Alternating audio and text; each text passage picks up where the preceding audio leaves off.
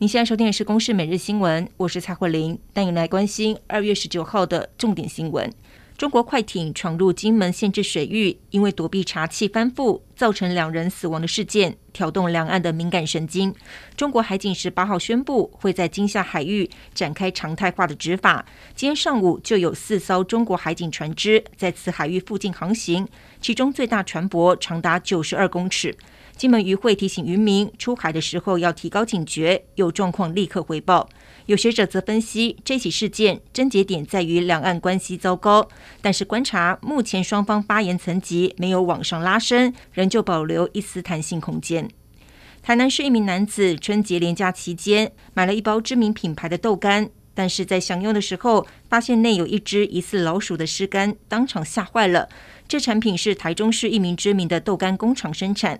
台中市卫生局今天到该工厂来稽查，并没有发现到老鼠等病媒出没的痕迹。不过有查到排水沟没有加盖、电风扇积尘以及排风扇没有加纱网等缺失，勒令限期改善。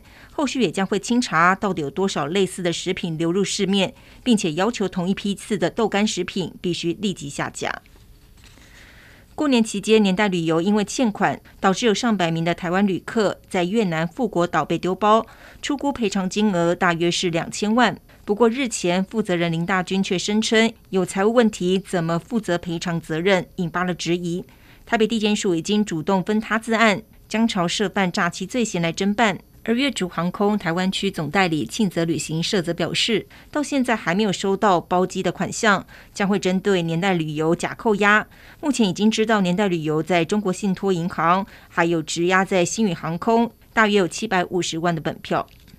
世界卫生组织 WHO 为下一场可能大规模流行的 X 疾病做出了预警。秘书长谭德赛表示，X 疾病爆发只是时间问题，而不是几率问题。